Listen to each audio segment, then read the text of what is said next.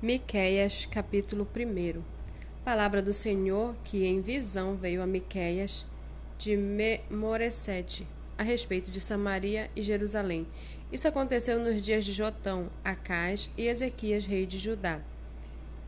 Escutem todos os povos, prestem atenção, ó terra, e todos os teus moradores. O Senhor Deus será testemunha contra vocês. Do seu santo templo o Senhor falará porque eis que o Senhor sai do seu lugar, ele desce e anda sobre os altos da terra, os montes debaixo dele se derretem, e os vales se fendem. São como a cera diante do fogo, como as águas que se precipitam no abismo. Tudo isso por causa da transgressão de Jacó e dos pecados da casa de Israel. Qual a transgressão de Jacó? Será que não é Samaria? E quais são os lugares altos de Judá? Será que não é, não é Jerusalém? Por isso farei de Samaria um montão de pedras no campo, uma terra de plantar vinhas, farei com que as pedras rolem para o vale e deixarei descobertos os seus alicerces. Todas as suas imagens de escultura serão despedaçadas e tudo o que ela ganhou com a sua impureza será queimado.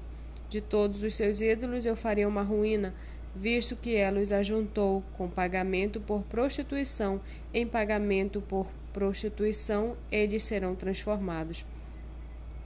Por isso lamento e choro, ando descalço e nu, faço lamentações como os chacais e pranteio como os avestruzes, porque as feridas de Samaria são incuráveis, o mal chegou até Judá. Estendeu-se até a porta do meu povo, até Jerusalém. Não anunciem isto em Gate, nem chorem, rolem no pó em Bet, Bet Leafra. Moradores de Safir, sigam para o exílio em, vergonha, em vergonhosa nudez. Os moradores de Zaanã não podem sair da cidade.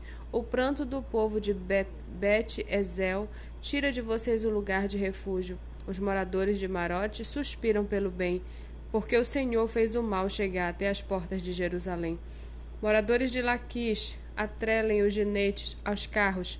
Com vocês teve início o pecado da filha de Sião. Entre vocês se encontraram as transgressões de Israel.